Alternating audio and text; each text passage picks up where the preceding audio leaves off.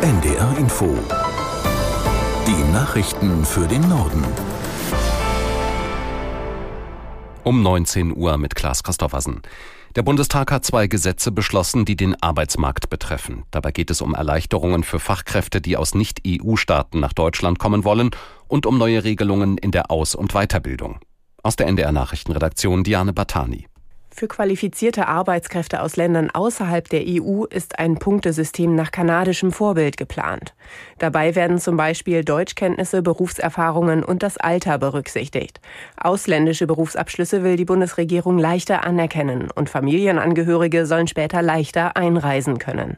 Für mehr Fachkräfte aus dem Inland soll eine Ausbildungsgarantie sorgen. Junge Menschen haben dann Anspruch auf einen außerbetrieblichen Ausbildungsplatz, wenn sie keine betriebliche Lehrstelle finden. Und wer eine Weiterbildung machen möchte, könnte unter bestimmten Bedingungen als Lohnersatz ein sogenanntes Qualifizierungsgeld bekommen. Der Bundestag hat außerdem ein Gesetz beschlossen, das mit den Lieferengpässen bei Medikamenten künftig zuverlässiger abgewendet werden kann.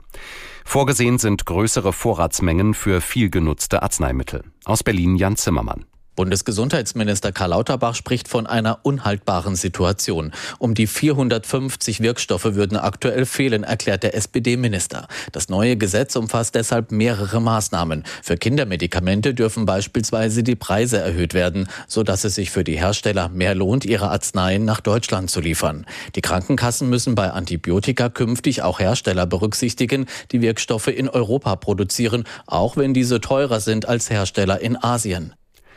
Der Chef der russischen Söldnertruppe Wagner Prigozhin hat erstmals der offiziellen Begründung für den Angriff auf die Ukraine widersprochen.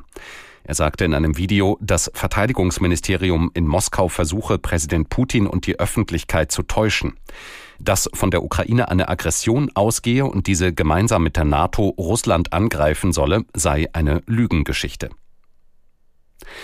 Die Bundeswehr hat sich zufrieden gezeigt mit der groß angelegten Militärübung Air Defender. Luftwaffeninspekteur Gerhards sagte auf dem Stützpunkt Jagel in Schleswig-Holstein, das Manöver habe belegt, dass die Verbündeten innerhalb weniger Tage große Mengen an militärischem Material verlegen und sich verteidigen könnten. An der Übung hatten etwa 10.000 Soldatinnen und Soldaten aus 25 Ländern teilgenommen. Soweit die Meldungen.